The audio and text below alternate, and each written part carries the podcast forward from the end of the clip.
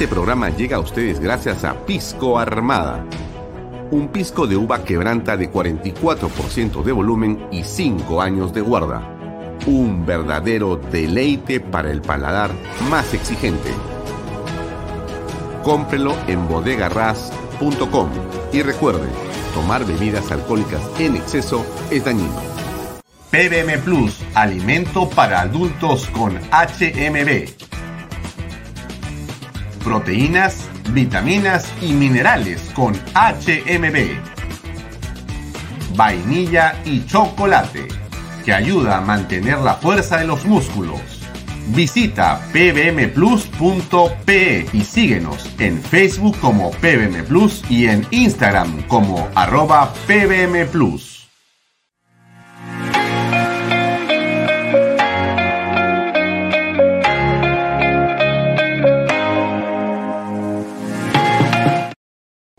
¿Qué tal amigos? ¿Cómo estamos? Buenas tardes. Hoy es lunes 4 de julio del año 2022. Muy buenas tardes, buenas noches. Mi nombre es Alfonso Herrera. Esto es Bahía Talks por Canal B, el canal del Bicentenario. Nos puede seguir como todos los días de lunes a viernes, desde las seis y media, son seis y 32 de la tarde. Por acá, por las redes sociales de Alfonso Herrera, por las redes sociales de Canal B, por la aplicación de Canal B, por la página web de Canal B, también salimos por el diario Expreso y sus redes sociales y también los días domingos por PBO Radio 91.9 FM. Hoy tenemos varios temas que conversar. Eh, la tarde ha sido intensa. En Canal B hemos tenido, por cierto, eh, la repetición del conversatorio constitucional sobre la bicameralidad que nosotros vamos a seguir transmitiendo. Nos parece fundamental. Hay cosas que hay que escuchar y esas dos horas de ese conversatorio son indispensables, estimados amigos. Ustedes dirán que yo soy un poco terco, soy recontra terco y bueno, creo que la única manera de que las cosas entren en la cabeza de las personas es si uno las repite, las repite hasta el cansancio. Y esto hay que repetirlo para entender por qué es importante lo que pasa con el Congreso de la República en este momento y qué está ocurriendo con esa bicameralidad que es indispensable que en esta digamos, corto espacio de tiempo que queda para la extensión de la legislatura, se pueda efectivamente, se pueda aprobar. ¿Qué cosa dijo al respecto? Vamos a escuchar un segundo a la presidenta del Congreso, la señora Mari Carmen Alba. Escuchemos, por favor. Lo que eh, ya se había visto también el tema de tachas, de que haya un periodo de tachas, y eh, por eso se ha ampliado, bueno, se va a avanzar en esta se está refiriendo a la comisión para la eh, elección del defensor del pueblo. A eso se está refiriendo hoy en este momento, pero es importante escucharlo, por favor. Gestión y se quedará eh, para la primera semana de agosto para poder eh, elegirlo, ¿no? Acá no hay nada raro, nada que se haya hecho diferente de otras veces. Más bien, las otras veces ha sido en un día, dos días. Ahora pareciera pues que hay gente que no quiere, ¿no? Que se elija al defensor del pueblo y quiere alargar el tema. Bueno, ¿quieren alargar el tema? Que se alargue el tema. Acá, no, acá todo es transparente, pero igual al final vamos a elegir a alguien de consenso. Se va a ampliar la legislatura, exactamente la fecha no la tengo, ahora lo voy a ver, pero eh, tenemos que que tener los temas que ya sabemos. La bicameralidad es esencial para el buen funcionamiento del Congreso, para mejorar las leyes, para tener mayor representatividad y para la democracia. Bien, coincidimos plenamente y creo que muchas personas en el país coinciden que lo que está haciendo en este momento el Congreso es esencial, es estratégico y es patriótico. La bicameralidad va a producir mejores leyes, no va a costar más, y básicamente va a permitir que estemos mejor representados. Ese es el tema central de esa bicameralidad que es por el momento indispensable. Bien, yo les hablaba de lo que había sido la mañana. Hemos tenido el programa de Fernando Sillonis, Información sobre el tema de la agricultura en el Perú, siempre, siempre, siempre con datos importantes. El análisis político que estuvo con eh, Diana Simenero y ahora estamos con Baella Talks, que hoy ya tiene dos invitados. Uno es Juan Stossel, ustedes ya conocen a Juan Stossel, le hemos invitado varias veces a Juan acá y viene porque escribió una columna que me parece muy interesante, El Estado en fase terminal. Otros países muestran sus mejores destinos, su mejor rostro, pone como subtítulo. ¿Nosotros qué mostramos? Pregunta Juan Estose. Es, es, muy, es muy delicado lo que está pasando en el país, señores. Eh, Juan Estose es un hombre vinculado al turismo hace, bueno, creo que toda la vida. Y es gerente, CEO de una cadena de hoteles enorme, está vinculado completamente al sector turismo y sabe lo que habla. Y su columna nos alerta sobre lo que está pasando con el turismo, que es otra de las, digamos, actividades en el Perú centrales, como lo es la agricultura, como es la minería. El otro tema fundamental es el turismo. Vamos a hablar con él en unos segundos nada más. En unos tres minutos comenzamos a conversar con Juan Estosio. Antes de eso, ah, y tenemos también como invitado hoy día a las siete y cuarto hasta las 7.50 a Oscar em, Valdés, ex primer ministro, para conversar en torno a la coyuntura política, ¿correcto? Bien, ahora, un par de temas antes de conversar con Juan Stossel. Y tiene que ver con que el 67% en el Perú dice que estamos retrocediendo, según una encuesta publicada por Ipsos Perú en las últimas horas en el diario El Comercio. O sea, estamos hasta las patas. Percepción de progreso en el Perú. Ahí vienen ustedes, desde 2, diciembre del año 90. Progresando es en azul. Retrocediendo es en rojo. Estamos desde junio del 2017. Junio del 2017, acá dice claramente. O sea, más o menos, un poco más adelante de la presencia de Vizcarra. Mejor dicho, al final del gobierno de Pedro Pablo y la presencia de Vizcarra, vamos retrocediendo a pasos agigantados. Ahora 67% creo que estamos mal y apenas, ya pues nada, piensa que estamos, que estamos progresando. La cosa es bastante, bastante delicada. También la inflación afecta a los créditos hipotecarios. Esto se ha convertido en un problema para muchas personas. Le explico porque es muy sencillo esto. Eh, la tasa de interés promedio de hipotecas en soles, usted quiere una hipoteca, quiere un préstamo para comprar una casa. Bueno, ese, ese préstamo costaba 5.8 en promedio hace un año. Usted se iba a un banco, le daban un décimo más, un décimo menos, un poquito más, un poquito menos, usted está y encontraba. Y le daban una hipoteca, básicamente usted pagando el 20%. Ya no era el 10% como mejor tiempo en la época pues, de, de Alan García, uno con 10% sacaba una casa el 10% de valor. A una casa valía 100 mil dólares. Usted con 10 mil tenía la casa, se mudaba y pagaba el saldo. A un crédito estupendo. En julio, en julio, ya no daban 10, creo que daban 20% en julio del año pasado, o 25, 30, 20% todavía te daban de crédito, a 5.8 promedio. Hoy día está en 8.11 promedio. Ya hablan de 9% en los bancos. Y algo tremendo es que ahora ya no te dan el 10%, ni el 20%. A veces te dan o te piden el 30% o más, pero sobre todo a veces hasta colaterales para el crédito. Esto ha sido básicamente producto, producto de la crisis por la confianza y la manera como en el extranjero nos han descalificado. Nos han descalificado, no nos han calificado, sino descalificado, obviamente por los problemas políticos que el Perú enfrenta en este momento. Bien, les cuento eso, un poco como aderezo, para conversar ahora a continuación con Juan Estosel, que ya está conectado aquí con nosotros. Juan, ¿cómo estás? Buenas noches. Gracias por acompañarnos en Vaya Talks. ¿Cómo te va? Alfonso, buenas noches. Gracias a ti por la invitación. Juan, tu artículo es, pues, este, con un título preocupante y creo que a todos nos llama la atención lo que puede estar ocurriendo en el sector turismo. Ha dicho una cosa, déjame ponchar un poquito el artículo, por favor, y déjame simplemente poner ese párrafo que me parece que necesita una explicación de tu parte. Es lo siguiente. ¿Dónde está el artículo? Déjame compartirlo en la pantalla. Medio segundo, por favor. Aquí está. Bien, voy a hacerlo. Voy a leer esta parte que dices tú. Otros países muestran sus mejores destinos, su mejor rostro. Nosotros, ¿qué mostramos? Nuestro patrimonio arqueológico desmoronándose. Huelgas, bloqueos de carreteras, inseguridad, comunicados advirtiendo que no viajen al Perú, estamos involucionando a niveles que no íbamos desde el 80 o los 80, una época nefasta que literalmente nos dejó sin turismo. ¿A eso queremos volver? Bueno, punto. Juan, cuéntanos qué está pasando con el sector turismo. A ver, todos sabemos pues que venimos de una pandemia donde nuestro sector ha sido uno de los más afectados, ¿no? Eh, Así eh, es.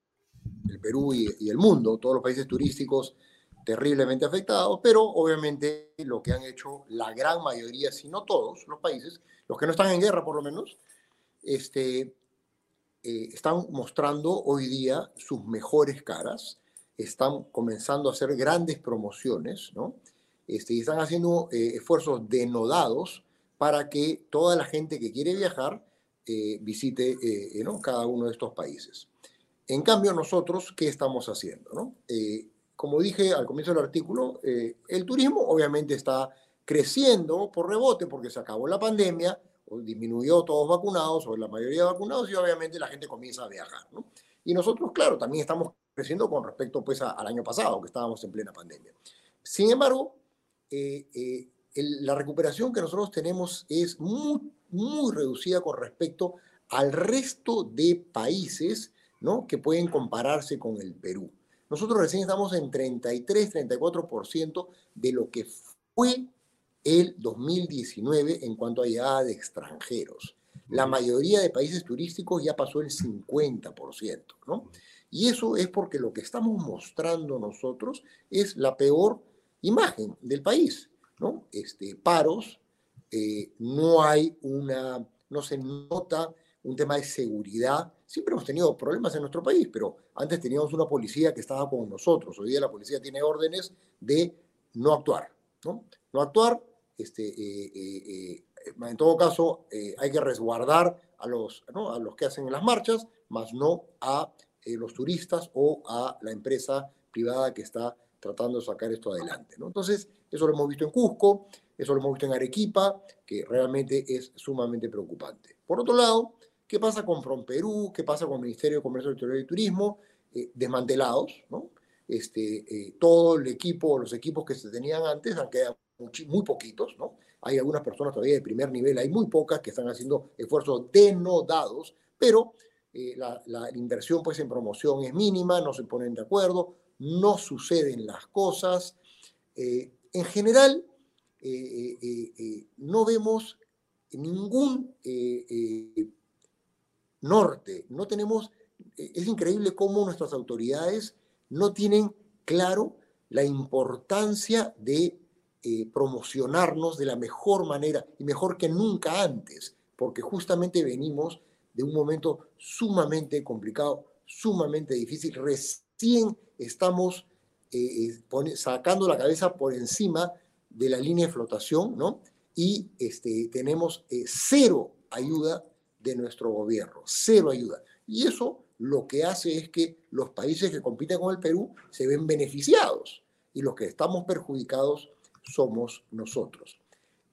Algo que es, sumamente grave es eh, todos estos extranjeros que no solamente venían por turismo al Perú, sino también venían para eh, hacer negocios. Hace 30 años o veintitantos años que el Perú es un sitio interesante para hacer negocios y teníamos ejecutivos y ejecutivas que venían de Estados Unidos, de la región, de Europa, de Asia, de Oceanía, de todos lados a hacer negocios.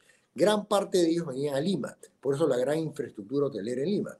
Esa gente, por supuesto, no está viniendo. ¿Por qué? Porque ¿quién se le va a ocurrir pensar en invertir en nuestro país cuando tenemos un gobierno este, tan débil, un gobierno que no, claramente no tiene un norte y que además vemos que muchas personas del gobierno son antiempresa, si no todos.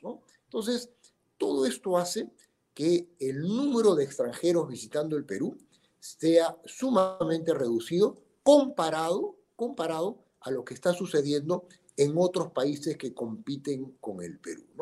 Este, estamos perdiendo un momento clave ¿no? para decir el Perú que es maravilloso, que tiene todo, ¿no? este, para, para invitar de la mejor manera a todos nuestros eh, visitantes. ¿no? Y mm. por último, infraestructura.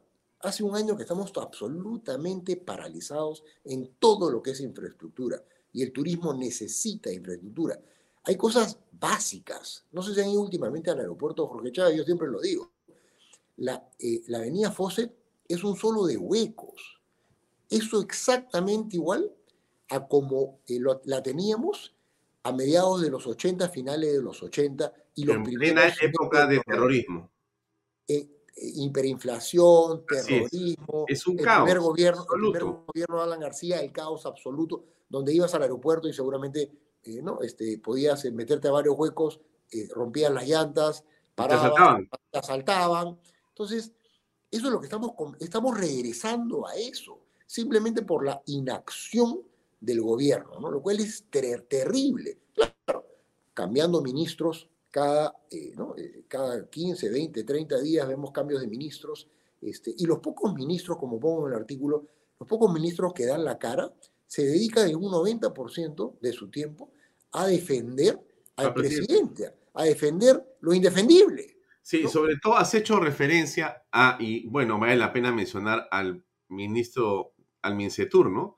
Porque el ministro de Comercio Exterior y Turismo, que es el ministro que ve supuestamente a lo que tú refieres, es esa cartera, está en otra. Él se siente candidato a la PCM.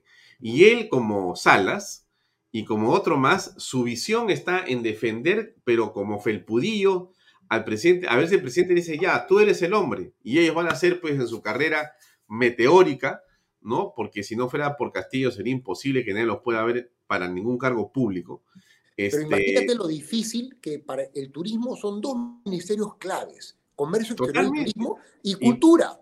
y Justamente mira, son las, las dos personas esto están que he puesto ahí, absolutamente dedicados a defender al presidente. Juan, he puesto ahí el organigrama que acabo de eh, ponchar y que es el organigrama del Mincetur, ¿correcto? Y ese organigrama es el que está en la página web del Mincetur, por lo caso, no es mío, es de ahí. Está, miren ustedes la cantidad pues, de direcciones que pueden existir, es impresionante. Mira, en turismo nomás, ¿ah?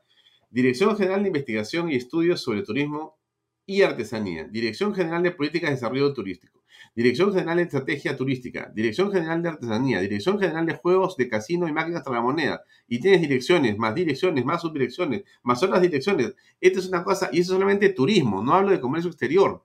No hablo de Secretaría General, que es un- una cosa gigantesca. Y fuera del gabinete de asesores, de Senfotur, de Promperú, del Plan Nacional Copesco, del Comité Consultivo de Turismo. O sea, esto es una cosa, pues, es, es una especie de monstruo que no sirve para nada, Juan.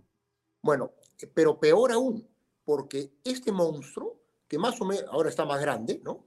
Pero eh, por lo menos tenía gente, en prácticamente todas las personas que trabajaban, era gente que conocía del sector. Era gente que Claro, tenía en las buenas gente- épocas, pues, en las buenas épocas. un año atrás, un año atrás. Hoy día tú tienes gente en Promperú que no sabe hablar inglés, que no sabe hablar inglés.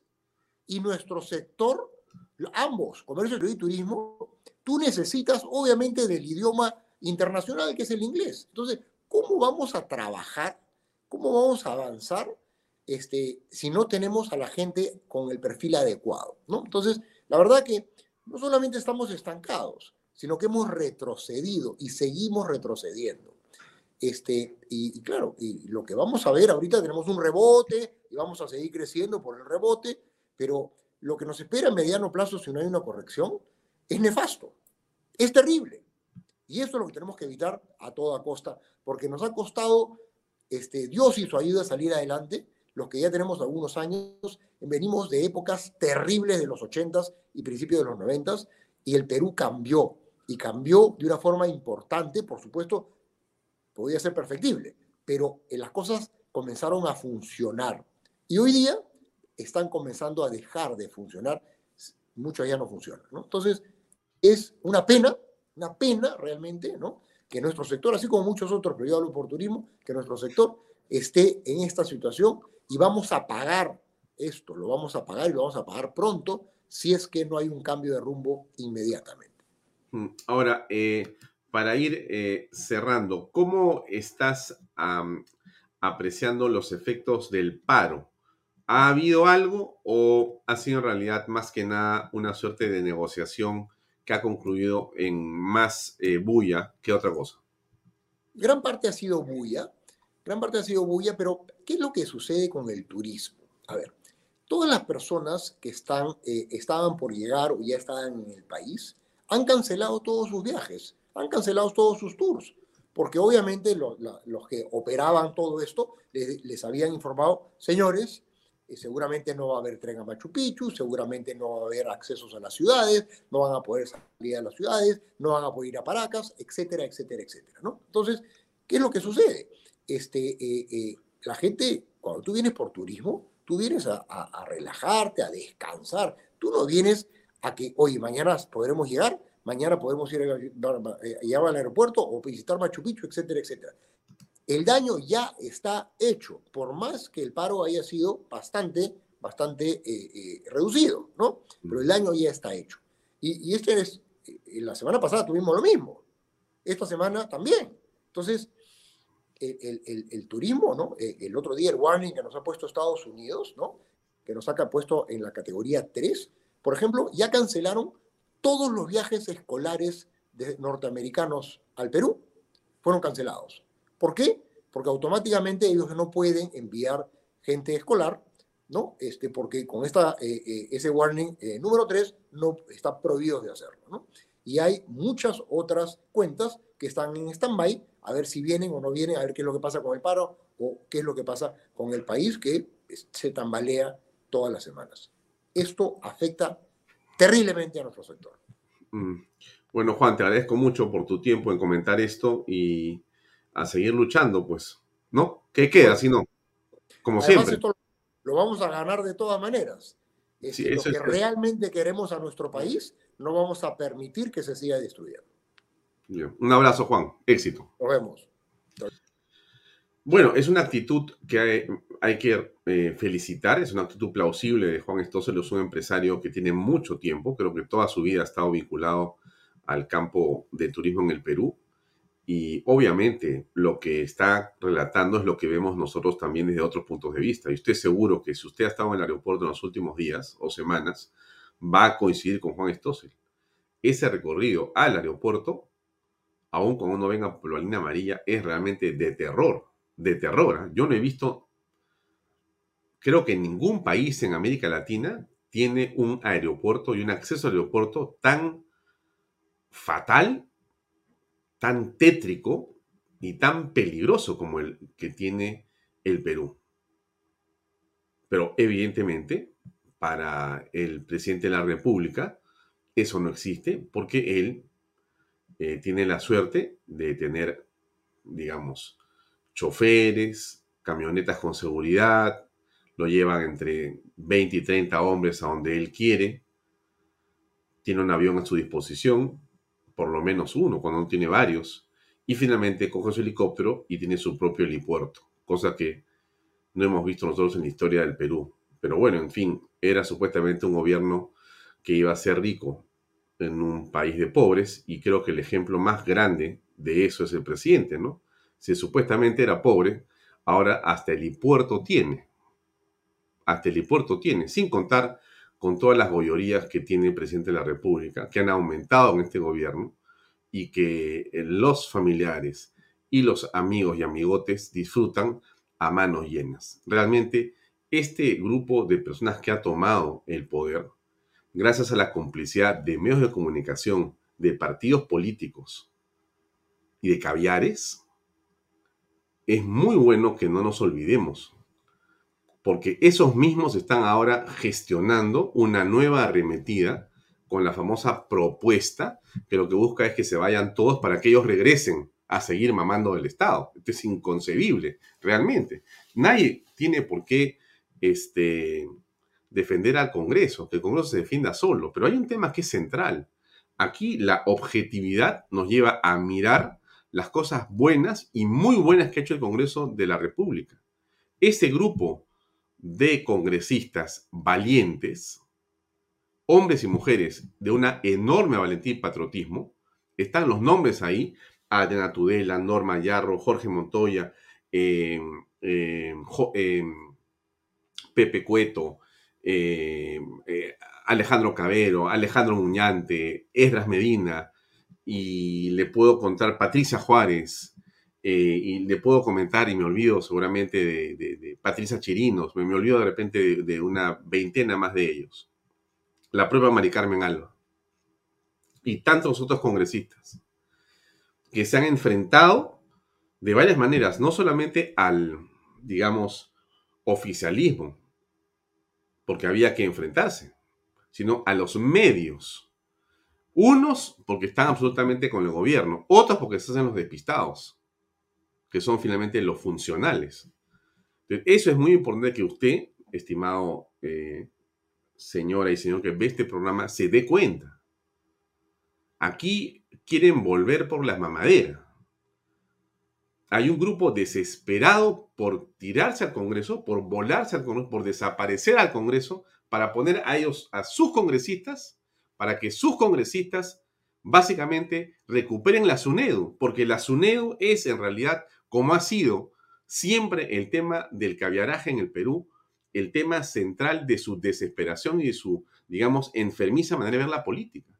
Ellos consideran que eh, el Ministerio de Educación es de ellos, les pertenece. Y nadie puede tocar ese ministerio. Lo que ocurre con eh, la caída del gabinete Zavala básicamente tiene que ver con el eh, ministro de Educación. ¿Usted se acuerda del ministro Saavedra? ¿Se acuerda usted que se le quiere investigar a él por las contrataciones de las consultorías? Ya es en cuestión de Estado, para decir que no, que era lo mejor que existía en el mundo. ¿Qué cosa era lo que había hecho Saavedra? Absolutamente nada. Vamos a los hechos concretos, a los, no al disco, a los hechos concretos. ¿Y qué fue lo que pasó después? ¿Qué fue lo que pasó después? Entonces, ahora la SUNEDU era otra grupo formado básicamente por el Partido Morado, por el señor Sagasti y compañía, que había armado ahí un grupo de personas para favorecer intereses diversos. Diversos. Y esos son los que tienen hoy día terror, parte de los cuales tiene que ver con presupuestos para consultorías, con presupuestos para campañas publicitarias. Entonces recién uno se explica por qué no puedes hablar de la SUNEDU. No puedes, tú dices SUNEDU y saltan, no sabes de dónde aparecen todos y te dicen que tú eres un contrarreformista, contrarreformista. ¿Por qué? ¿Por qué hay, digamos, cotos?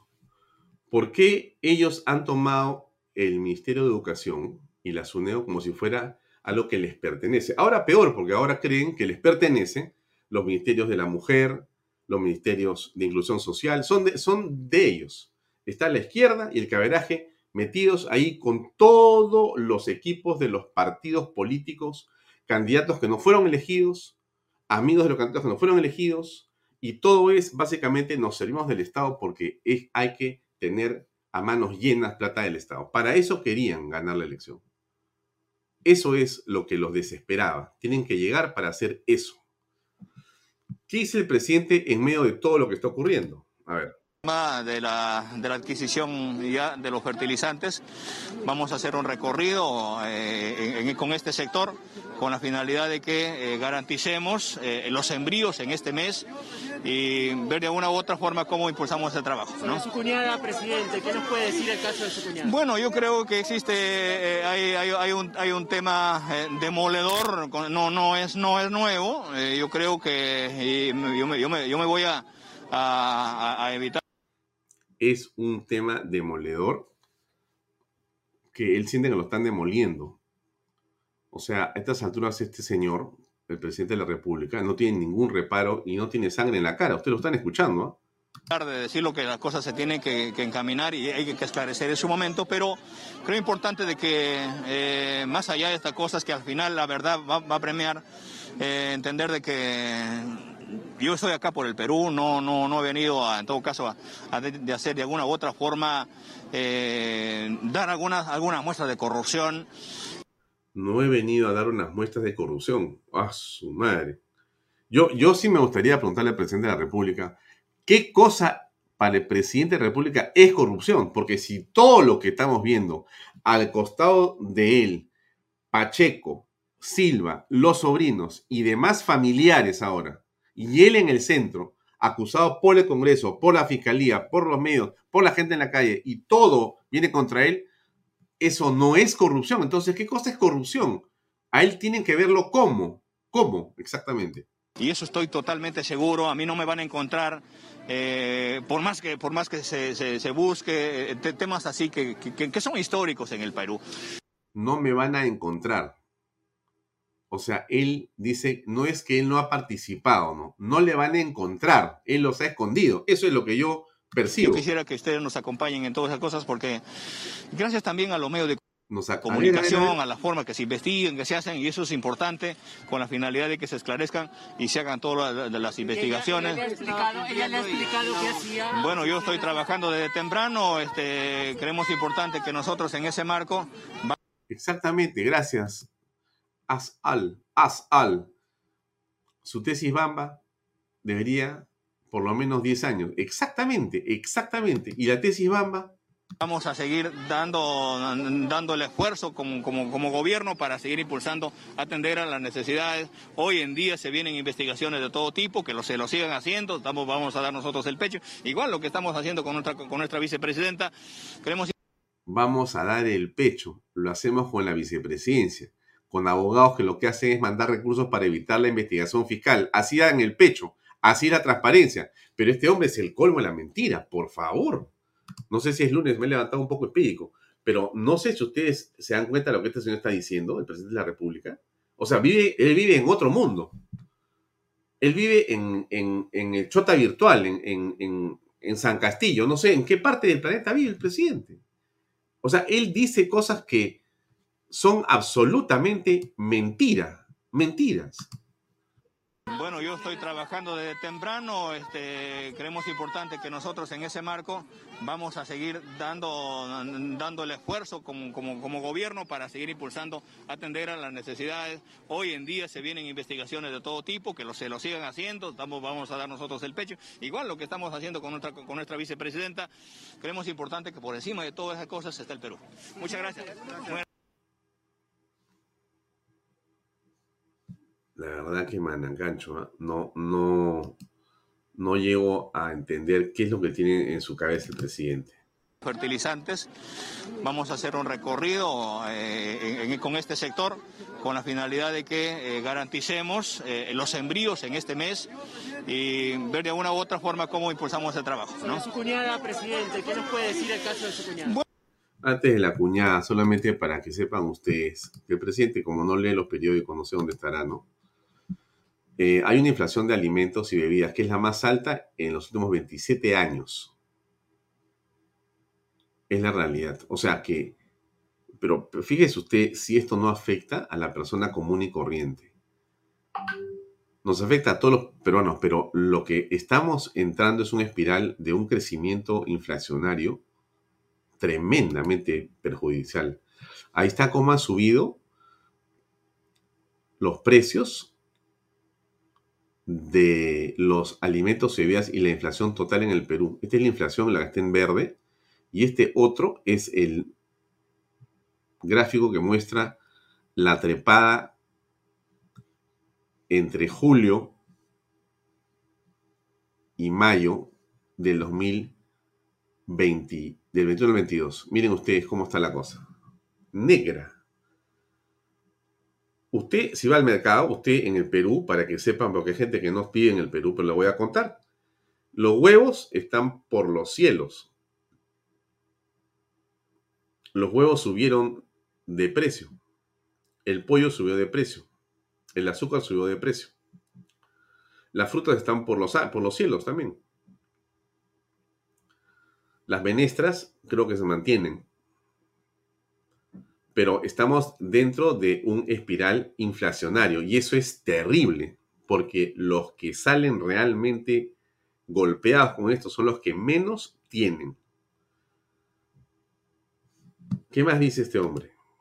Existe, eh, hay, hay, un, hay un tema eh, demoledor, no, no, es, no es nuevo. eh, yo creo que yo, me, yo, me, yo me voy a, a- evitar de decir lo que las cosas se tienen que, encaminar y hay que esclarecer en su momento, pero creo importante de que eh, más allá de estas cosas que al final la verdad va, a premiar, eh, entender de que yo estoy acá por el Perú, no, no, no he venido a, en todo caso a, de hacer de alguna u otra forma eh, dar algunas, algunas muestras de corrupción y eso estoy totalmente seguro. A mí no me van a encontrar eh, por más que, por más que se, se, busque eh, temas así que, que, que, son históricos en el Perú.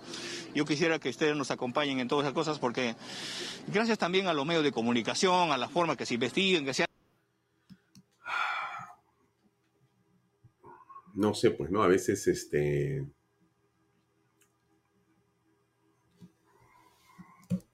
No sé qué pensar de, de los sindicalistas.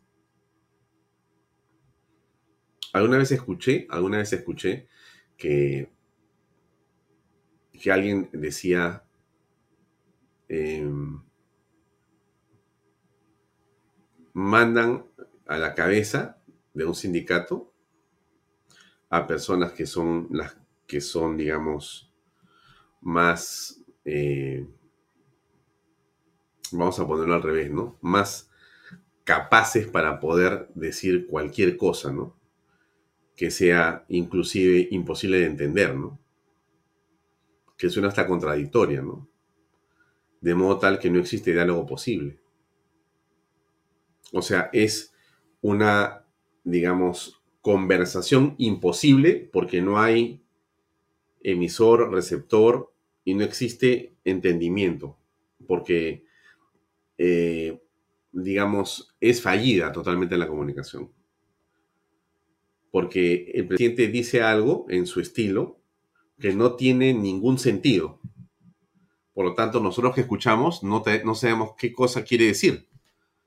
Pero ahí está. Es presidente del Perú. Nos gobierna. Decide quiénes son ministros de Estado. Decide todo lo que Juan se le estaba señalando. Y estamos como estamos, con los brazos no sé si la palabra es cruzados o no, esperando un mensaje que tú no sabes porque no tienes la menor idea de lo que este hombre va a decir el 28 de julio, pero la menor idea. O sea, este hombre puede decir que ha decidido que, no sé, que Tacna pasa a Chile, que, que, este, eh, Puno se va a Bolivia, que vamos a ir por Tarapacá, no, no, no, tienes idea qué cosa puede decir este señor. Que, ya no hay mar soberano, que el Perú se divide en, gobernaciones, que divide en dos el Perú. No, no, no tienes idea. No tienes ninguna idea. No hay la menor predictibilidad con el señor Pedro Castillo. Es realmente uno de los digamos, no es un, no es un tema, no es el tema de un gobierno, yo no llamaría un gobierno, es uno de los fenómenos políticos más, digamos, sorprendentes en la historia de la política en el país. Hay que escribir esto, hay que escribir esto, porque ¿cómo hemos llegado a una situación así? Toda la economía está entrando en una caída absoluta. Toda la economía está entrando en una complicación absoluta. Al margen de eso, ¿no es cierto? ¿No? Uno ve claramente que existen enormes posibilidades de salir adelante, pero no puede ser con Castillo. O sea, no es Castillo. Mira, yo escucho a Lucho Carranza, escucho a Fernando Sillonis, escucho a una serie de líderes políticos ecuánimes y serios, y tú lo que aprecias es que existe una potencia enorme para que el Perú pueda surgir. La minería, la agricultura, el turismo, por hablar de tres actividades que son fundamentales en el país. Esas actividades, con una decisión ejecutiva y con una confianza adecuada, activan el aparato productivo peruano nacional en cuestión de semanas, por no decir de días. Pero lo que ha hecho el presidente en 11 meses es básicamente desincentivar, desincentivar y crear este, eh, digamos, eh, esta percepción que es él el centro de la corrupción, según lo que dicen los que han investigado lo que él ha hecho, los que han llegado a los teléfonos, los que han llegado a los WhatsApps, los que han llegado a conversar con las personas que han estado con el presidente de la República. Todo ello indica claramente que la cabeza es ese hombre que no entendemos qué quiere decir. Ese hombre es el cabecilla, este, este. Los este. fertilizantes. Vamos a hacer un recorrido eh, en- en- con este sector, con Ningún recorrido. ¿Qué recorrido va a hacer este hombre si los fertilizantes están hasta las patas?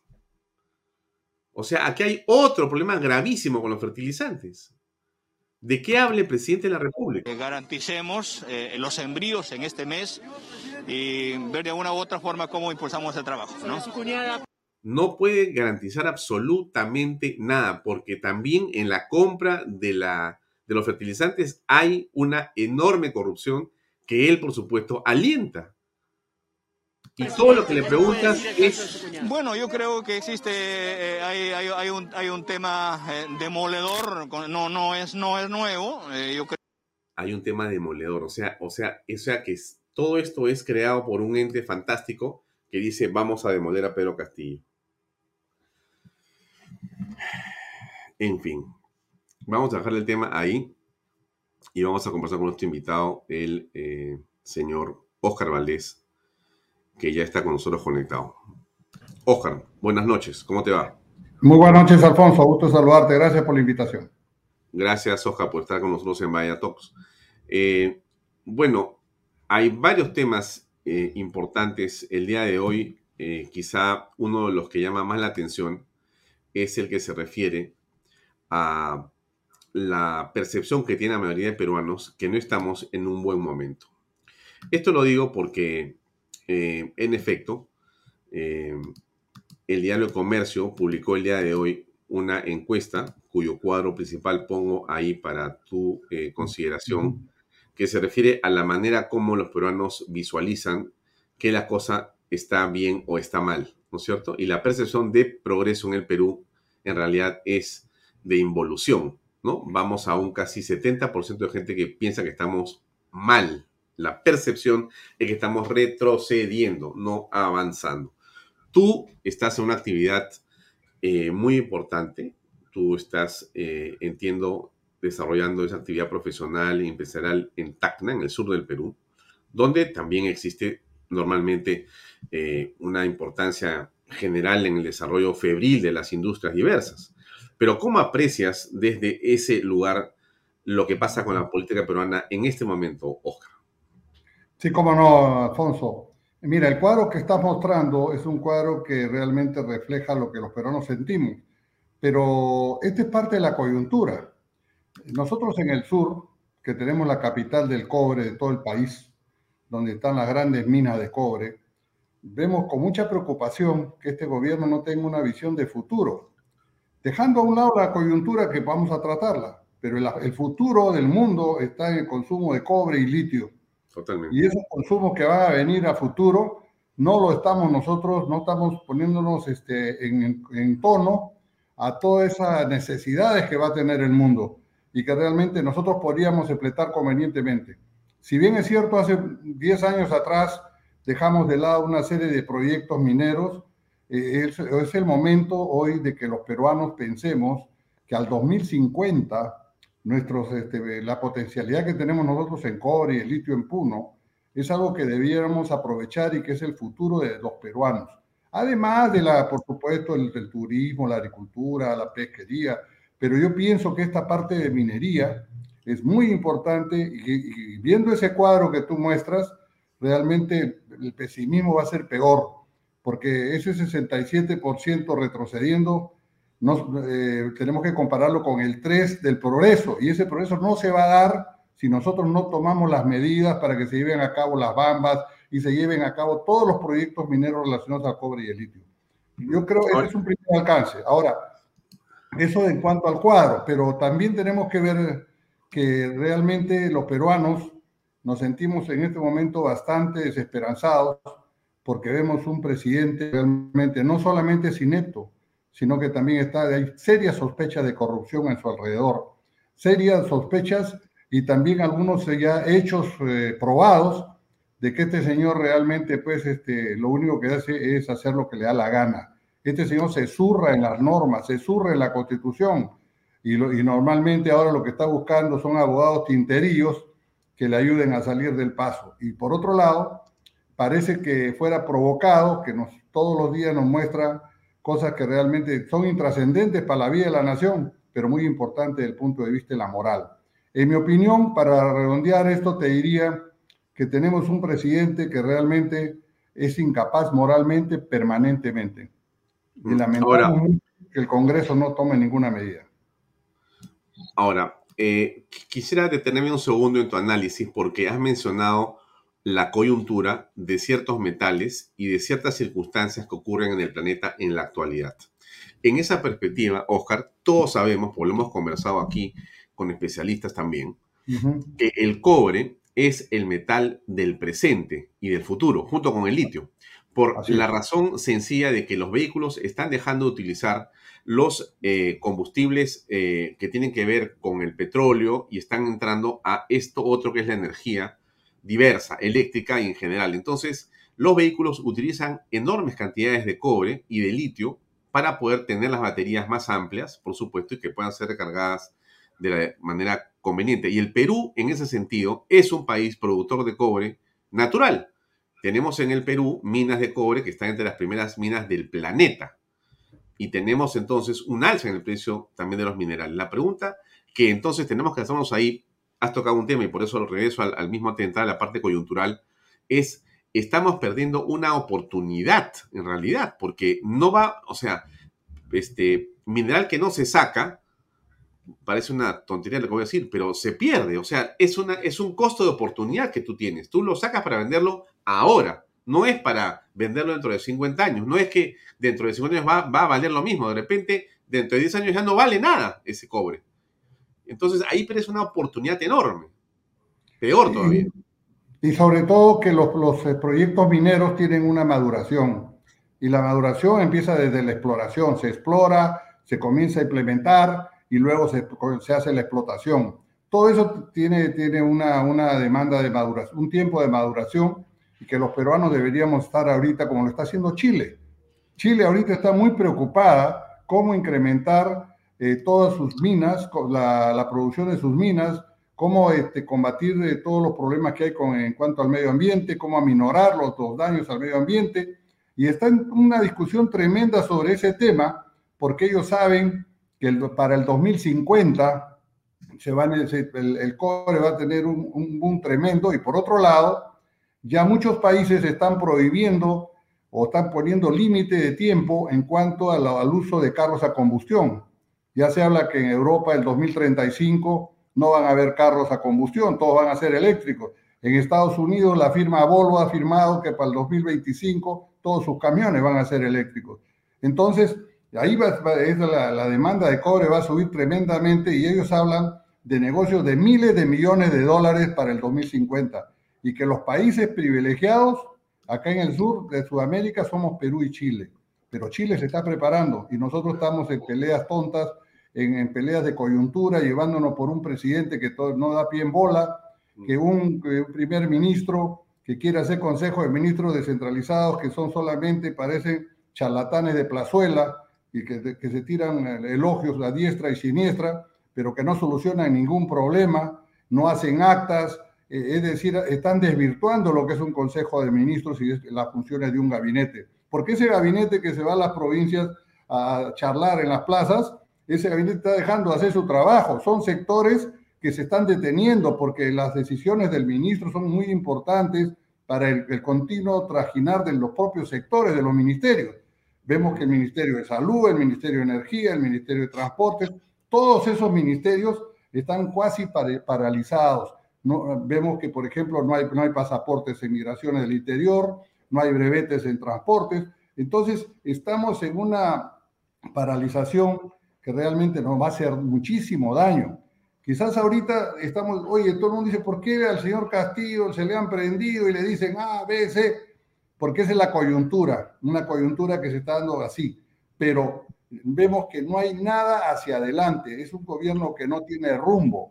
Si usted le preguntan ahora al presidente, ¿qué va a hacer usted el año 2023? No sabe, el 2024 menos, al, al 26 no va a saber cómo va a dejar el país porque el señor está viviendo el día a día y lo único que hace es echarle la culpa supuestamente a 200 años que, han, que han estado otras clases, la otra clase política, según él, en el, los gobiernos, ¿no? Mm. Eh, el comercio publica también una gráfica que me parece importante comentar con todos y contigo. Él le, le dice radiografía bajo la mirada de la población, visión de los peruanos sobre el desarrollo del país. Entonces, aquí hay varios presidentes, está Alberto Fujimori, Alejandro Toledo, Alan García, Ollanta Humala, PPK, Martín Vizcarra, Francisco Sagasti y Pedro Castillo. No está el presidente Merino porque ha sido una semana de gobierno, por eso no lo ponen, pero debería estar acá también colocado. Pero en todo caso, vamos al hecho de que nuevamente vemos el cuadro rojo, mejor dicho, la línea roja y la línea celeste, ¿no es cierto? eh, aquí está el periodo del Fujimorismo. Estamos hablando más o menos 10 años aproximadamente acá, donde había una percepción que estamos progresando. Después bajó, pero estaba ahí.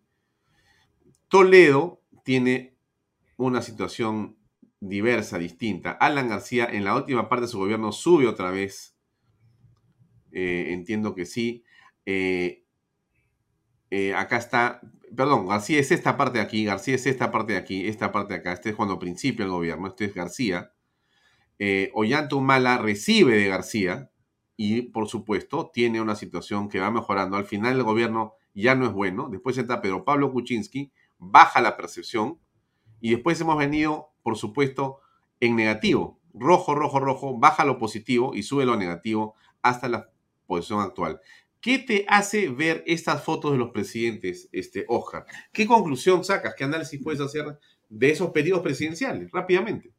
Sí, como no, mira, yo, yo pienso que durante el, el, gobierno del presidente Ollantu, perdón, eh, Alberto Fujimori, se dieron las grandes reformas estructurales, ¿no? En ese el gabinete del señor Bustamante, se dieron unas reformas que realmente hicieron esperanzar al Perú, porque veníamos de un proceso muy malo del año 85 al 90, veníamos con las empresas públicas, con los déficits, con reservas internacionales, y el señor Fujimori fue una esperanza. Pero el señor Fujimori, si bien lo, lo que hizo del 90 al 95, quizás del 95 al 2000, eh, lo borra con la mano izquierda.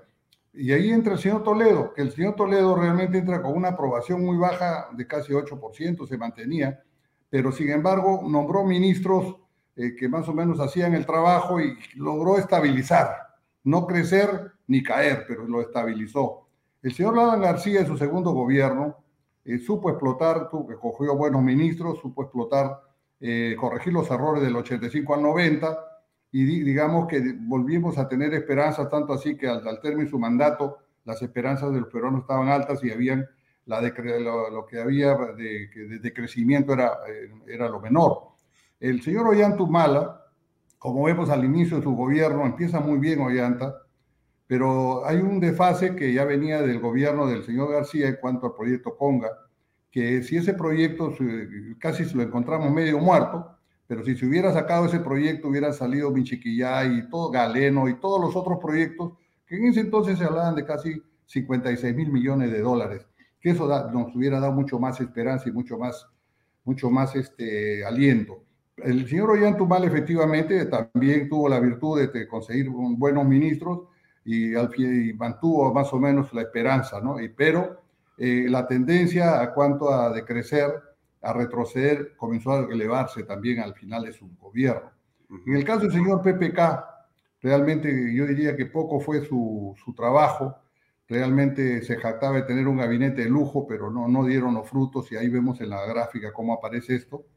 En el caso del señor Vizcarra, ya ahí viene el tema de la pandemia con un mal manejo, ¿no? Y realmente este, el país comienza a, a tener, perder esperanza de crecimiento. El señor Sagasti, el señor Sagasti, pues es una persona que realmente debió pasar la transición, conducir bien las elecciones y realmente fue intrascendente su gobierno, como también su paso por otras organizaciones del Estado.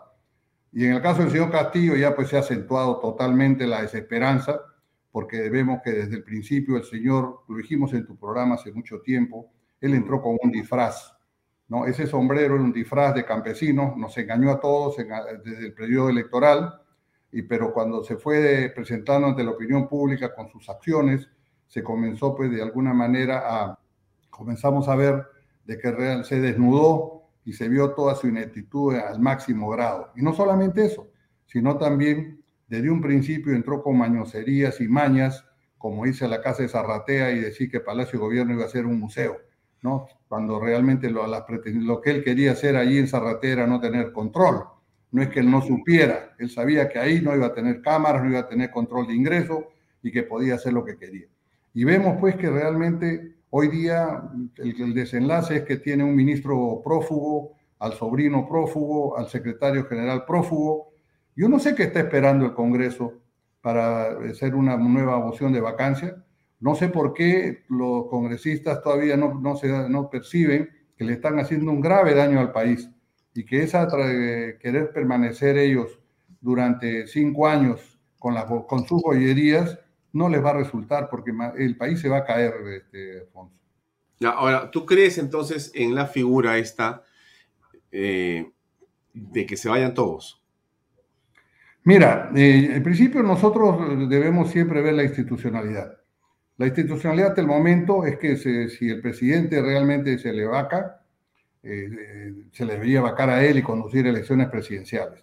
Pero si vemos que tenemos, vemos un Congreso que no ha dado pie en bola, que ha permitido unos gabinetes realmente de gente incapaz, gente no preparada, por el simple hecho de no gastar su bala de plata, según ellos, que no ha estado a la altura de las circunstancias, no ha tenido un, propósito de enmienda ni un desprendimiento hacia el país.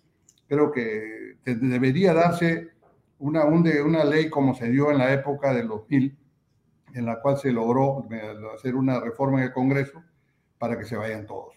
La solución es que se vayan todos y que los peruanos podamos corregir esta mala elección, porque los peruanos, todos los que han votado a favor del señor Castillo han elegido mal los que hemos votado por otras opciones, también somos culpables de alguna manera, porque todos los peruanos hemos eh, llegado, hemos permitido que se llegue a un cuadro durante las elecciones pasadas en las cuales la derecha estuvo totalmente fraccionada y la izquierda se radicalizó de tal manera que pudo ganar las elecciones. Entonces creo que todos debemos hacer un mea culpa de una u otra forma y que debemos, ojalá que el Perú sea bendecido con unas nuevas elecciones generales. A ver, pero ahí te hago la siguiente pregunta. Este Congreso, porque hay quienes piensan que este Congreso más bien ha sido uno que le ha parado el coche al Ejecutivo, sin el cual hubiera sido imposible que la democracia se preservara, porque ha habido el Congreso una serie de eh, medidas adecuadas, como el tema del blindaje por el asunto de la confianza, por el asunto de que no se puede someter cambios constitucionales que sean vía referéndum y se ha vuelto a colocar eso en una eh, modificación de la constitución de manera que se pueda entonces eh, proteger a la, a, la, a, la, a la Carta Magna y evitar justamente el deseo de comenzar, como en la época de Vizcarra, a amenazar al Congreso con temas de confianza. También este Congreso ha finalmente nombrado a los, a los em, tribunos constitucionales. Eh, ha logrado eh, descabezar a la SUNEDU de un manejo más bien caviar y de la izquierda, y ha permitido que en el caso de los textos escolares, los padres de familia puedan opinar en torno a los mismos y no ser un coto de ONGs. Y así podríamos decir eh, de unas seis o siete otras iniciativas que también son interesantes e importantes. ¿No crees tú que el Congreso más bien ha logrado parar al Ejecutivo? Mira, este, yo no dudo lo que me acabas de mencionar y también lo aprecio igual. Creo que hay cosas que se han hecho bien y creo que también hay algunos congresistas que son la excepción a lo que estoy mencionando. Hay muy buenos congresistas en este Congreso también, ¿no? Que inclusive se les puede hasta contar con los dedos de la mano. Pero, ¿cuál es el resultado, Alfonso? ¿Cuál es el resultado? Que tenemos un presidente blindado, tenemos un presidente que está ahí y que realmente va a ser muy difícil sacarlo, porque tiene los, tiene los votos en el Congreso, los votos necesarios para mantenerse en el poder. Y cada vez que avanza, cada vez que avanza el tiempo, este señor se está posicionando más y se está volviendo más fresco. Este señor ya se surre en todo. Y, te lo digo por lo siguiente, ahorita no tiene ministro de Interior y para él no pasa nada. No pasa nada. Él sigue su, vida y sigue hablando y rajando porque sabe que no hay los votos. Entonces yo pregunto, ¿de qué nos sirve? Hemos elegido al Tribunal Constitucional.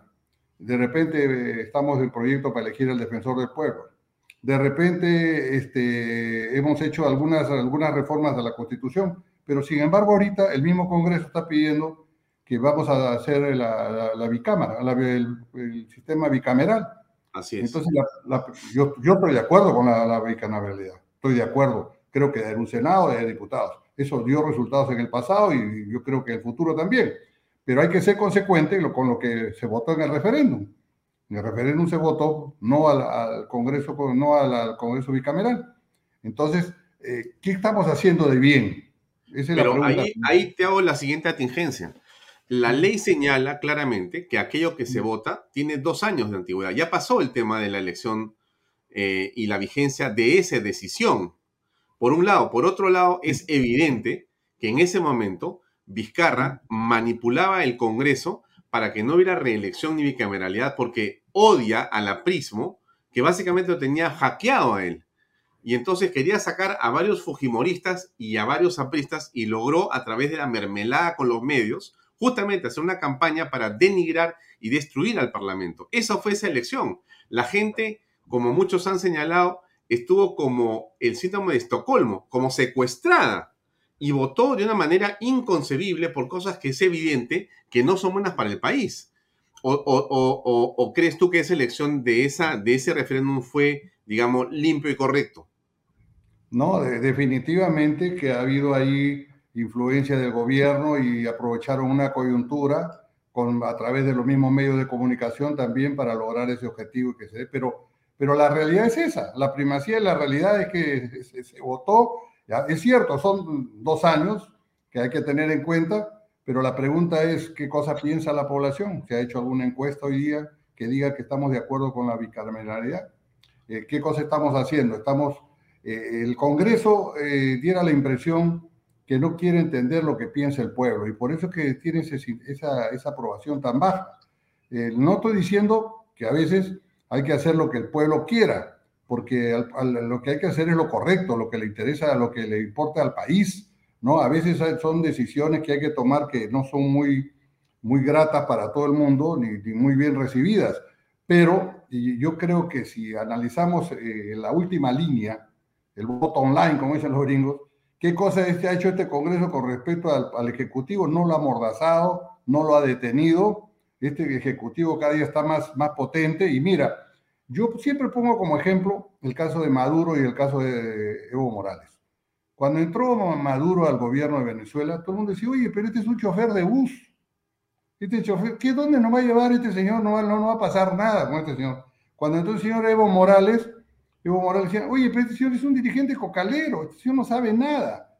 No, mire cómo va a llevar a Bolivia a la ruina. Que la llevó a la ruina sí, porque Bolivia ahorita eh, está prácticamente, no está bien. Pero la pregunta es, estos señores aprenden, Alfonso, estos señores con el poder se vuelven haciendo, se vuelven experimentados en hacer populismo, en, llevar, en manejar las instituciones del Estado, y eso es lo que no estamos corrigiendo. Este señor sigue ahí.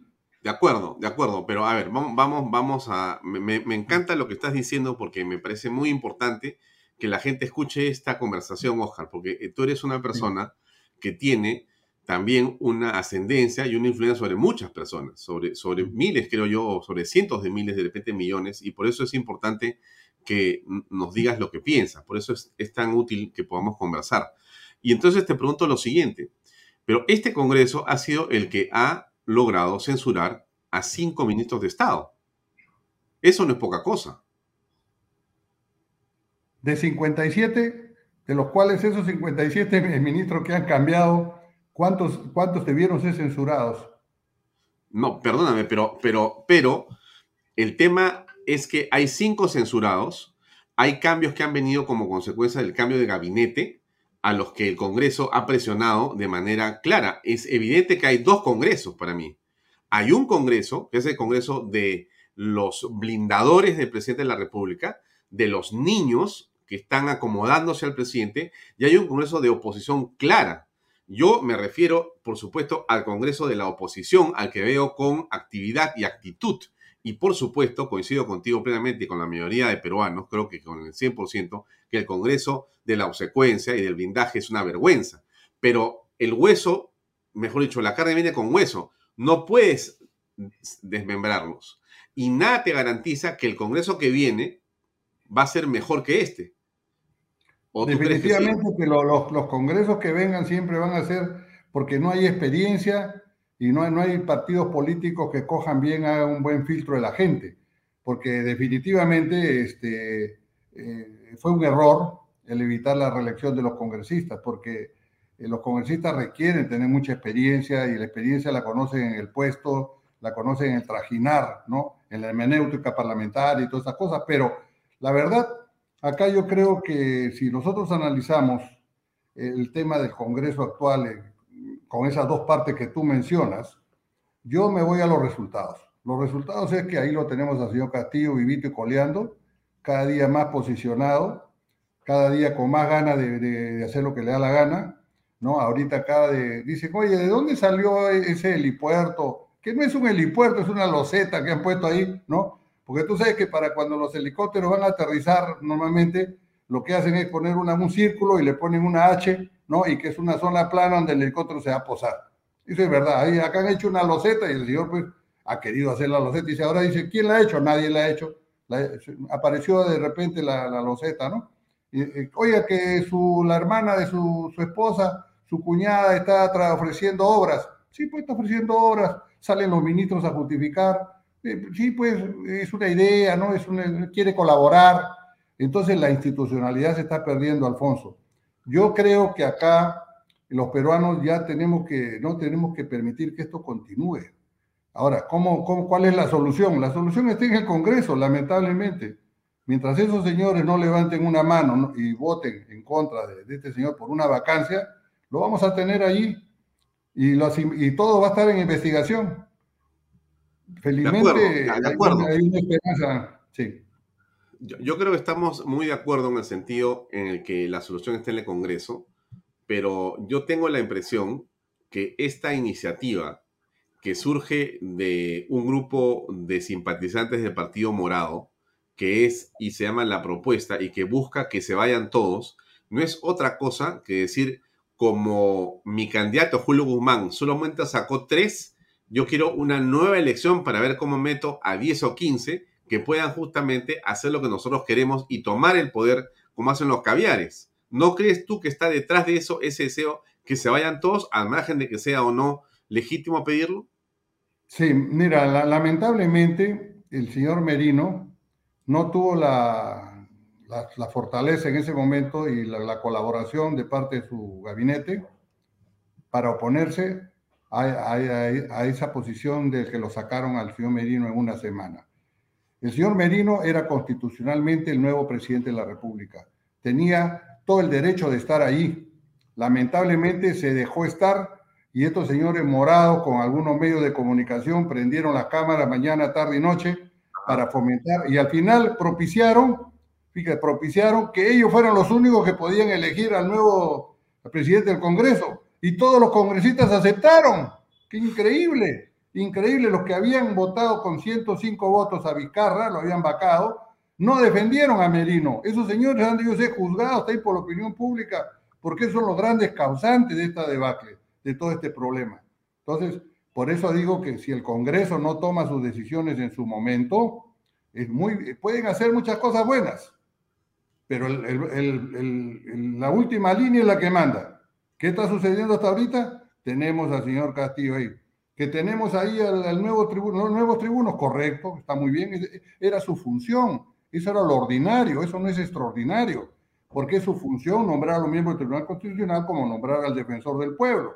Entonces, pienso, sigo eh, reflexionando y creo que este Congreso hay que exigirle que tome la, que haga su, papel real, ¿no? Y no que, claro. que, que esté pues jugando, oye, yo voy a hacer tal cosa, pero cuidándome de que no me saquen, ¿no? Entonces, voy a seguir cuidándome, pero voy a seguir haciendo. Oye, te vas a pasar los cinco años así, lo vamos a tener al señor ahí en el país, no tenemos fertilizantes, no, no hay decisiones a, futuro de la minería.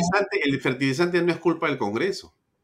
No, te estoy diciendo que es culpa, es culpa del Ejecutivo, pero lo que estoy diciendo es que si el Congreso permite que este señor siga ahí, no va a haber pero, pero, pero, el, Congreso, el Congreso no es una persona, son 130, hay como 12 o 10 bancadas y ese es un, es un, es un colegiado que tiene que ponerse de acuerdo. Y el presidente tiene 44.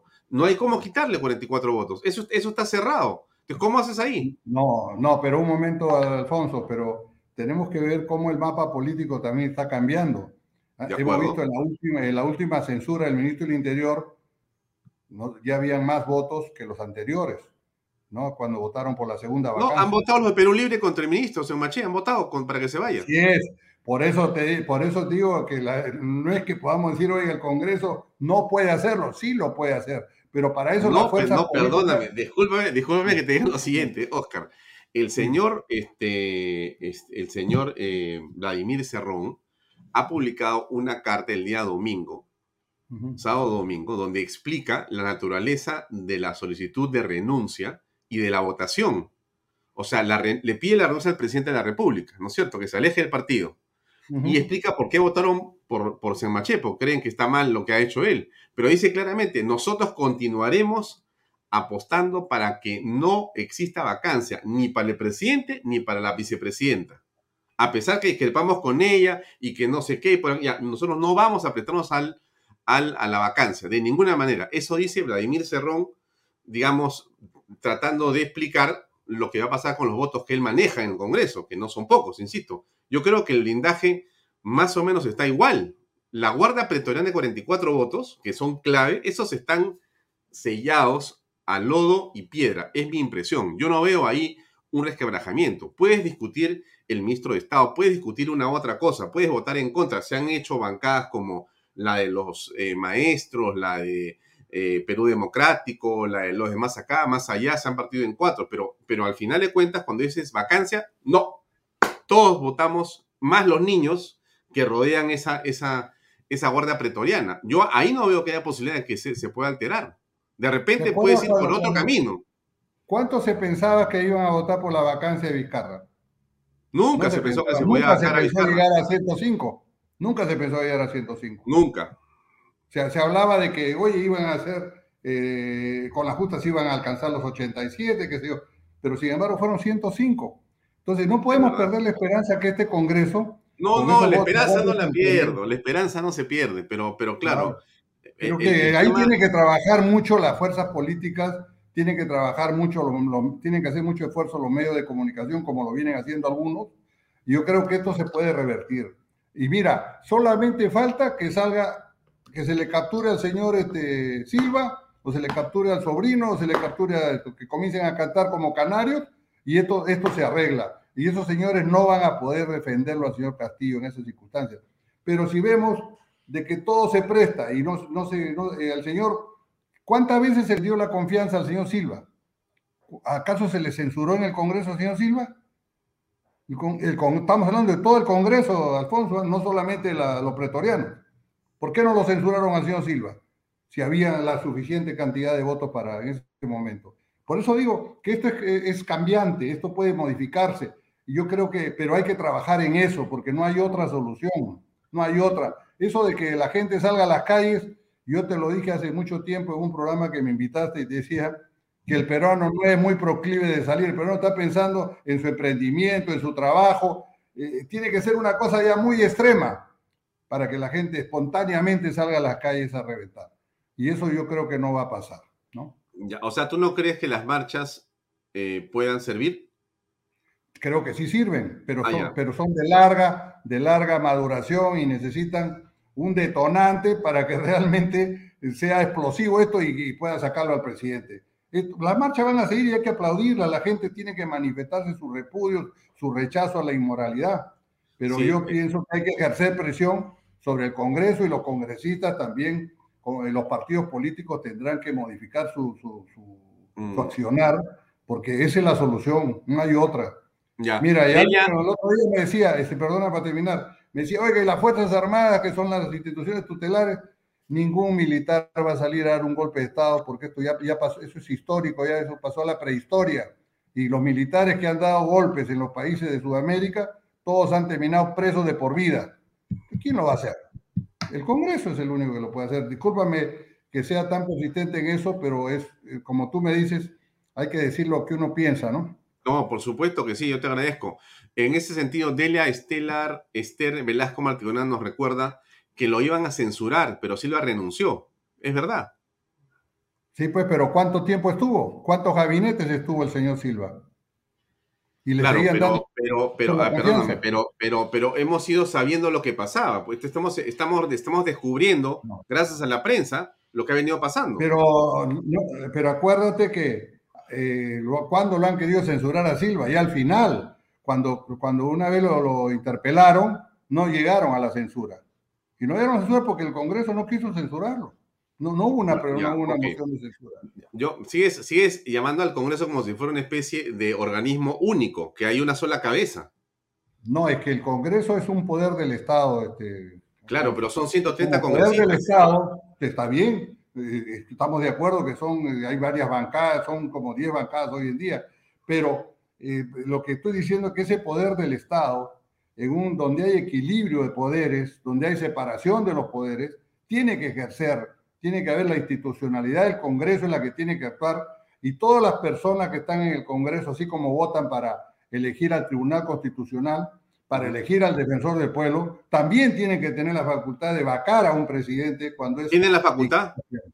Por supuesto, cuando es incapacidad moral permanente. ¿Tienen la facultad? Por supuesto que la tienen. Por eso, a eso me estoy refiriendo como institución. Ahora, que los, eh, los, los, congresistas no tienen mandato imperativo. Los congresistas, Por lo mismo, pues pueden votar como quieran. ¿Cómo los, cómo los controlas? por la institucionalidad que debe tener el Congreso. El Congreso, y por eso es que tienes a nivel de aprobación el Congreso. Esa es la, la, realidad. ¿no? Ahora, eh, la otra, ¿cuál, ¿cuál es la otra situación? Desarrollamos la otra situación. Ya, muy bien, el Congreso no puede vacarlo, el Congreso va a seguir haciendo, censurando ministros, va a seguir nombrando al defensor del pueblo, pero vamos a tener al señor Castillo en el poder con sus ministros haciendo, caminando por todas las plazas públicas, repartiendo dinero a diestra y siniestra, repartiendo víveres. ¿Y a dónde vamos a llegar? ¿Queremos ser otra Venezuela? No, pero nadie quiere eso. pero es que, no puedes. A ver, pero tú pones la situación como o el, o el, Congreso se va, o, no o sea, casi la culpa es del Congreso. No, lo que estoy diciendo es que acá en Perú los poderes tienen que hacer su rol, cada uno. El Congreso de la República tiene que cumplir su rol. Y si tenemos un presidente que es incapaz moral permanente, con todo lo que se le han sacado a este señor, por menos se le sacó, creo, a PPK. Por menos. Pero, pero a PPK no se le sacó, PPK renunció. Pero ya prácticamente pues estaba casi afuera, ¿no? Le iba a ser vacado, ¿no? No, pero no, pero no, pero él no se le vacó, él renunció, Pedro Pablo. Vacado ha sido este, el señor este, Vizcarra. en todo caso, para regresar al tema de Castillo, hay otros caminos aparte de la vacancia que es la acusación constitucional. ¿Cuál es el otro camino? Si a él no se le puede acusar de acuerdo a la constitución, no, no puede ser acusado, él solamente puede ser investigado. Y eso lo tiene en claro cualquier, cualquier abogado. Bueno, él puede ser investigado, pero él no puede ser acusado. Así bueno, de, acuerdo al artículo 117, creo, de la Constitución. Entonces, la situación, como acabas de decirlo claramente, si como todos creemos pasa por tener 87 votos, ¿correcto? Ya. Lo que no tenemos son 87 votos. Hay que trabajar para eso. Ya, lo que nos falta en realidad es. nos ¿ah? falta, porque hay 44 votos que ellos tienen seguros, más todos los simpatizantes de último momento. Eso es lo que existe, es la realidad, es la correlación de fuerzas políticas. Así funciona el Congreso. Así funciona por el momento, pero no claro, por el momento. que la coyuntura, la coyuntura hace variar las cosas. No, no es, no, pero claro que la puede, por supuesto. Trabajo en piedra, ¿no? Porque no, pues claro que son, no. Los políticos son ondulantes. Y pero, ondulantes pero, pero claro, Oscar, Oscar, obviamente que las cosas pueden variar. Eso pues es como decir que el mundo va a ser el mismo si mañana, es imposible saberlo. claro que van a variar. Pero en este momento, en este momento, en, en esta hora, la cosa está como está. Entonces, la pregunta es, no, no pensando que puede cambiar. Claro que puede cambiar, como cambió con Vizcarra o cambia con, con, diferentes momentos en la historia. Claro que cambia, pero en este momento, desde tu punto de vista, ¿tú crees que el camino para que se termine esta crisis es que se vayan todos? Esa es mi pregunta. Ya le he respondido. Te decía que en principio yo creo en la, en la institucionalidad. Y de acuerdo a la Constitución, si no hay una reforma, no se van todos, solamente se va el presidente y el Congreso se queda. Y eso es lo que tenemos hasta ahorita. Cuando hubo el tema de, acuérdate, el año 2000, se tuvo que hacer una reforma para que te vayan todos. Eso no está dado ahorita. Nosotros tenemos que defender la institucionalidad siempre. ¿no? Y eso es lo primero que te contesté.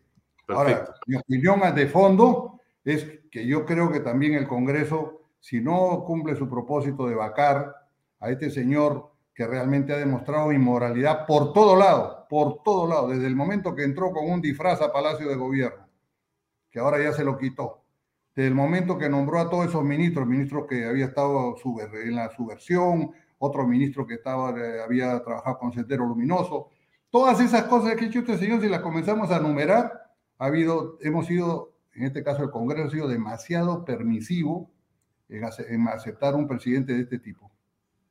Ya. Ahora, si lo vaca, si el Congreso logra vacar al presidente porque se descubren o se evidencian o aparece celular de Silva, como dicen, entonces ya las pruebas son pues imposibles pues de ocultar, ¿no es cierto? Como, como parece ser que va a pasar en las próximas horas, pero así estamos hace 11 meses. Pero bueno, imaginemos que en los próximos días ocurre lo que todos queremos y finalmente se tiene la evidencia. Ya. El Congreso dice ya, no puedo aguantar, ya se van con 87 votos o 90 y se vaca al presidente se vaca a la señora este, Dina Boluarte o crees tú que ella debe, debe, debe asumir eh, la presidencia de la República? Definitivamente no, ella hace rato que ha debido ser inhabilitada. También por, lo que, por menos se le, sacó al, alcalde Muñoz. Por menos, ¿no es cierto? Ya, ya, perfecto, de acuerdo. Entonces, asumiría, Ahora, ¿quién en el Congreso crees tú que debería asumir el liderazgo en la actualidad de la nueva mesa directiva? Y por ende, si ocurre lo que estamos diciendo, ojalá que sea así, subir a la presidencia de la República. ¿Quién podría ser? ¿Qué, nombre tienes en mente? Bueno, yo lo que veo y creo que hay un consenso de alguna, de mucha gente en el Perú, que sea la señora Echaíz, ¿no? La, señora la doctora Gladys Echaíz. La doctora Gladys Echaíz. Eh, Alianza para el Progreso. Alguna gente tiene ojeriza con Alianza por el Progreso. Bueno, yo también. Yo también creo que Alianza para el Progreso no, no cumple el papel que debe ser, pero ella es un lunar ahí, igual que el general que habla, ¿no? Entonces, creo que ella sería un excelente presidente del Congreso y que podría asumir transitoriamente la presidencia de la República y sería garantía de unas elecciones transparentes para, para la reposición de tanto el Ejecutivo como el Congreso. ¿no? Además, ella es invitada, no es, de, no es del partido, es invitada al partido. Bueno, pero, pero es un personaje la señora. Sí, sí, sí. Y ella, es una de las personas que yo creo que realmente se distingue en este Congreso, como también la, hay jóvenes ahí, ¿no? que yo también no los quiero mencionar a uno, porque me voy de otros, pero hay jóvenes muy rescatables ahí que son figuras descollantes en este nuevo Congreso y que realmente lamento que estén metidos entre, entre tanta, tanta, tanta cosa, tanto gente que realmente no está a la altura de las circunstancias. Ahora, Ojar, ha cambiado hace unos días la fiscal de la Nación. Ha entrado la doctora Benavides, que ha dicho muchas cosas. Entre ellas, ha señalado que ella quisiera o quiere que la percepción se recupere con respecto de la actuación de la fiscalía y que la, digamos, legitimidad, eh, digamos, pueda ser recuperada por esa institución, ¿no? O sea, quiere que las cosas sean vistas de otra manera. Es evidente lo que ha pasado con, con la señora Zoraida Ábalos, y por lo tanto ella entra con nuevos aires. ¿Qué piensas al respecto?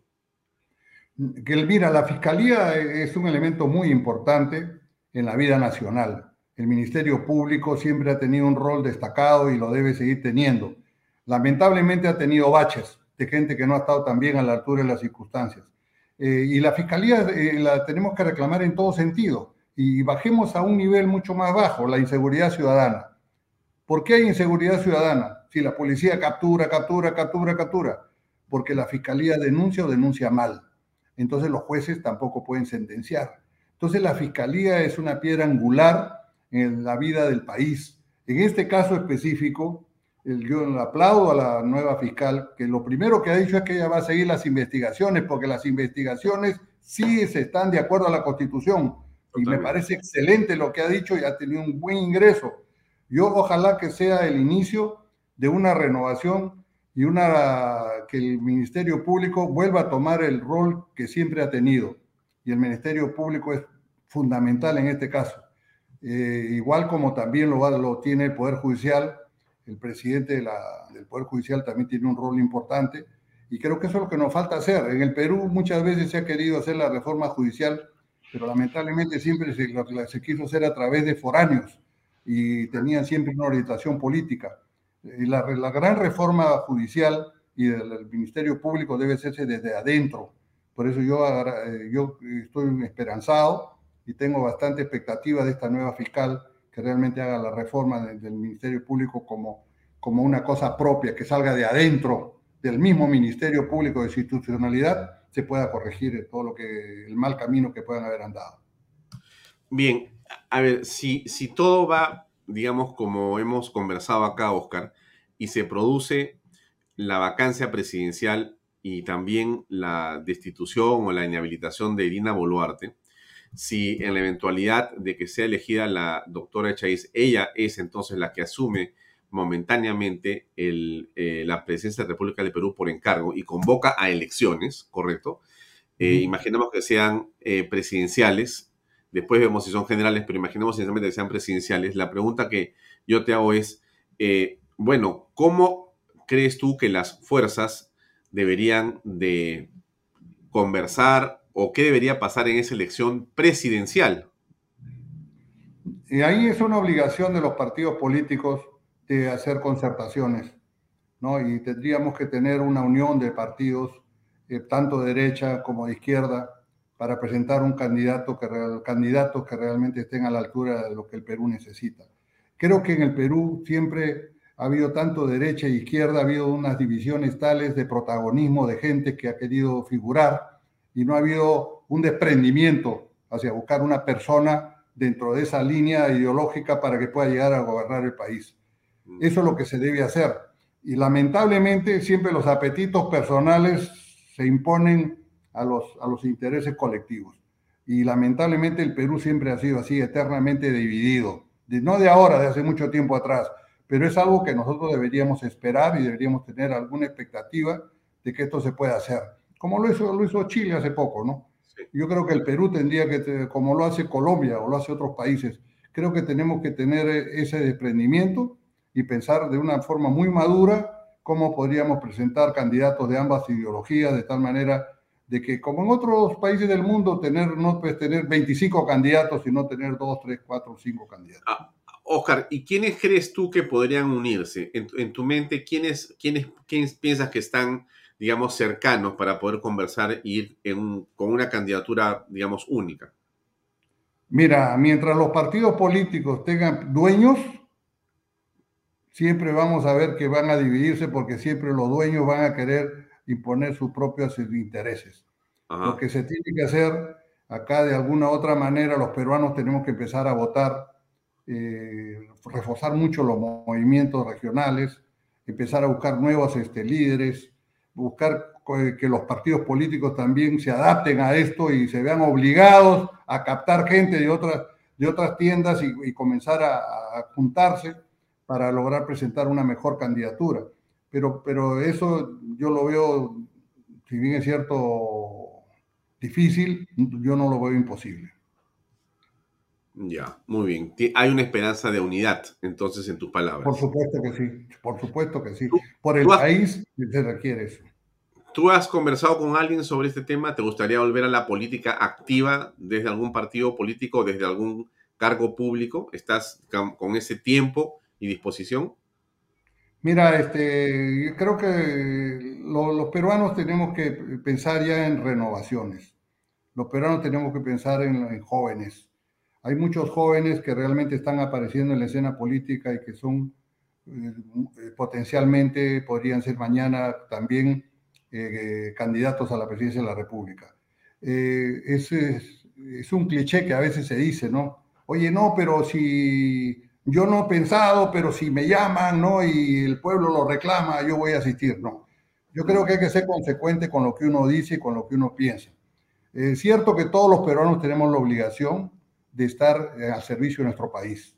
¿no? En el caso que, quien te habla, yo tengo un compromiso empresarial con mi país de crear trabajo, de crear industria, de crear empresa, y eso es lo que vengo haciendo. Eh, vendí mis actividades empresariales durante el año que tuve con el presidente de Tumala porque fue una invitación gentil que me hizo y yo quise colaborar. En ese momento, acuérdate, estábamos con el, tema de la gran transformación y teníamos la hoja de ruta y nosotros fuimos a trabajar por la hoja de ruta porque eso es lo que los peruanos queríamos. Entonces, si para no torearte y darte una respuesta concreta, yo siempre estaré a disposición de mi país. Muy bien, muy bien. Oja, nos quedó chico la, las este, 50 minutos. Este, bueno, nos quedan pendientes por lo menos 20 temas. Te agradezco mucho por haber tenido la cortesía y el tiempo para poder conversar esta noche en Vaya Talks. Muy amable siempre de tu parte. Muchísimas gracias. En, realidad, muchas gracias, este, Alfonso, y la verdad que me gusta estar en tu programa porque podemos decir las cosas como las sentimos, podemos discrepar en algunas cosas, pero yo creo que lo que nos une es querer hacer las cosas, pensar lo mejor para nuestro país. No, es un gusto discrepar así, Oscar. En todo caso, este, estamos en lo mismo. Total, estamos totalmente claros en que estamos de acuerdo. Muchas gracias por tu tiempo, Oscar. Muy amable. Gracias, buenas noches. Muy amable. Amigos, era Oscar Valdés, él fue primer ministro en el gobierno de Ollantumala, conversó con nosotros en estos últimos 50 minutos, ha sido muy amable por darnos su tiempo. Por nosotros queda todo ahí hasta mañana a las seis y media de la tarde para continuar en otra edición de Vaya Talks por Canal B, el canal del Bicentenario. Gracias por seguirnos, gracias por darnos like, gracias por las estrellas, gracias por acompañarnos. Buenas noches. Este programa llega a ustedes gracias a Pisco Armada. Un pisco de uva quebranta de 44% de volumen y 5 años de guarda. Un verdadero deleite para el paladar más exigente. Cómprelo en bodegarras.com y recuerde, tomar bebidas alcohólicas en exceso es dañino. PBM Plus, alimento para adultos con HMB. Proteínas, vitaminas y minerales con HMB. Vainilla y chocolate, que ayuda a mantener la fuerza de los músculos. Visita pbmplus.pe y síguenos en Facebook como pbmplus y en Instagram como arroba pbmplus.